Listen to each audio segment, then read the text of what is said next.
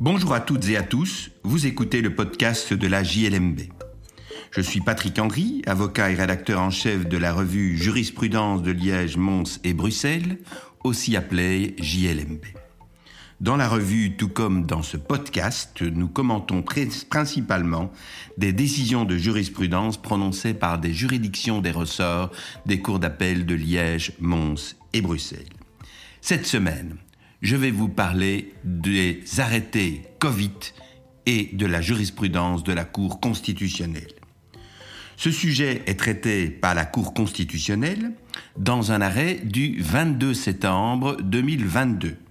Nicolas Thirion le commente dans le numéro 37 de notre année 2022. Pour le consulter, je vous invite à suivre le lien dans la description.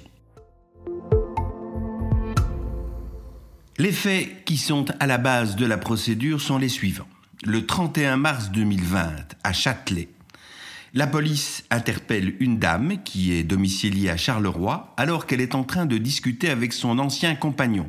Celui-ci n'est pas domicilié à la même adresse qu'elle.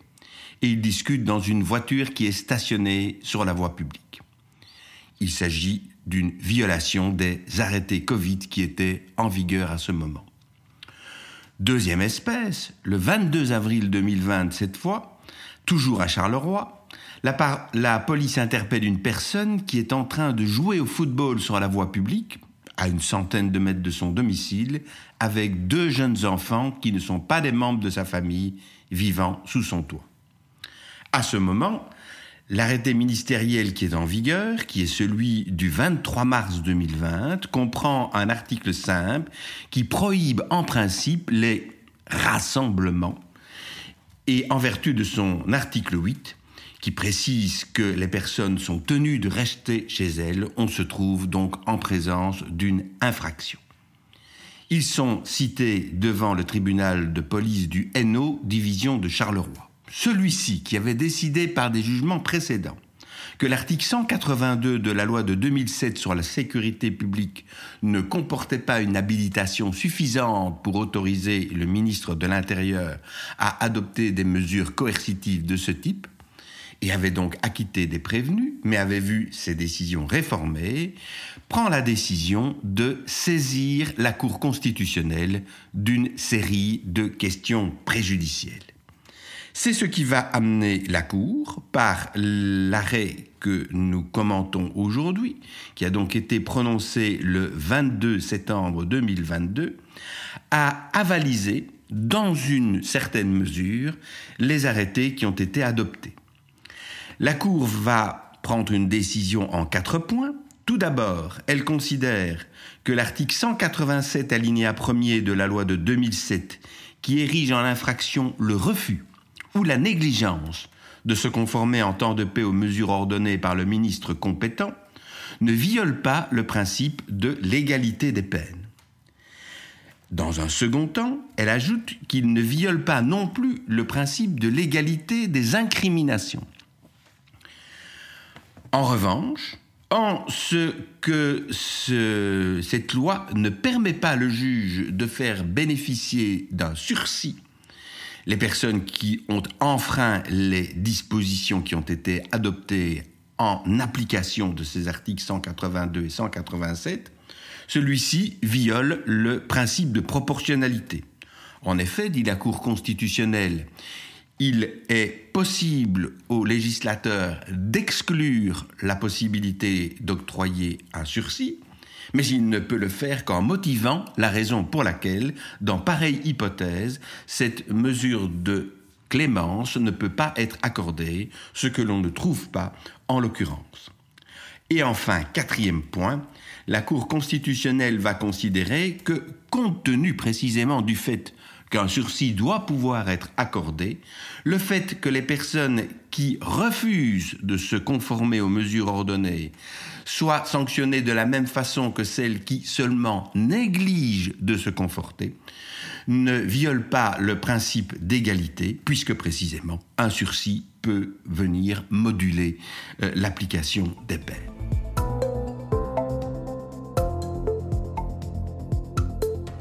Nicolas Thirion analyse cet arrêt euh, en long et en large dans notre numéro 37 pour constater qu'il n'apporte finalement qu'un enseignement assez limité. Il y avait trois thèses qui étaient en présence. La première thèse consistait à considérer que la loi de 2007 comprenait une habilitation tout à fait générale qui permettait euh, au ministre de l'Intérieur d'adopter toute mesure jugée nécessaire pour juguler la crise sanitaire, fût-ce au prix d'acrobaties herméneutiques qui prêteraient à sourire si le sujet n'était aussi grave. La seconde thèse, au contraire, considère que cette loi ayant été adoptée dans des circonstances tout à fait particulières, on se rappelle qu'elle le fut à la suite de la catastrophe de Guilanguien, provoquée par une fuite de gaz naturel causée par un engin de chantier, L'objectif de la loi ne permet pas au ministre de l'Intérieur de prendre des mesures urgentes de façon tout à fait générale dans une crise du type de celle que nous avons connue.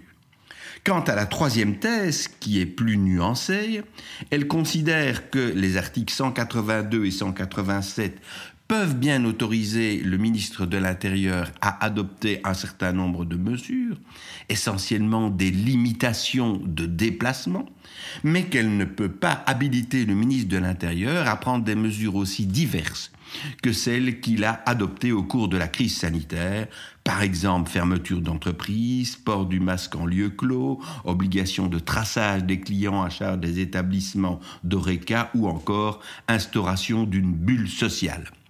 Ces mesures ne rentrent pas dans l'interprétation stricte des termes qui ont été employés par la loi de 2007. Nicolas Thirion fait observer que les arrêts qui ont été prononcés par la Cour de cassation ne permettent pas de déterminer si la Cour s'est prononcée en faveur de la première ou de la troisième thèse. La deuxième a clairement été écartée puisque plusieurs condamnations qui ont été prononcées sur la base des arrêtés ministériels ont été validées mais il s'agissait toujours euh, de condamnations qui avaient été prononcées en cas de violation des interdictions de se déplacer ou de se rassembler sur la voie publique.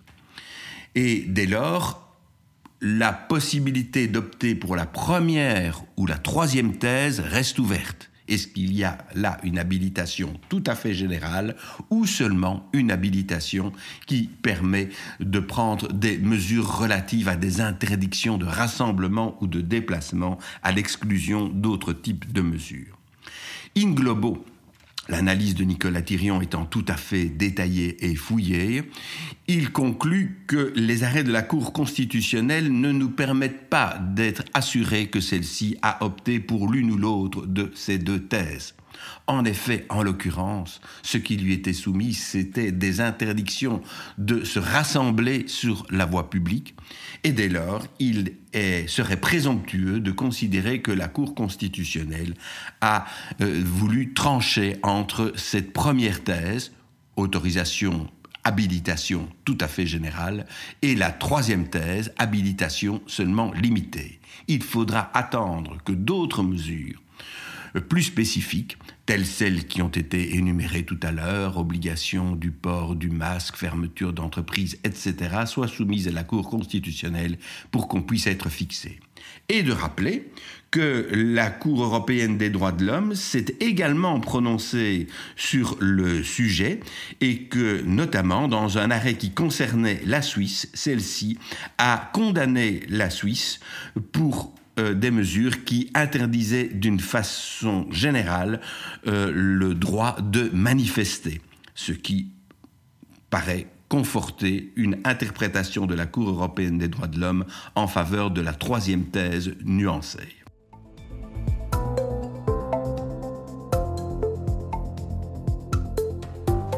Voilà qui conclut cet épisode du podcast de la JLMB.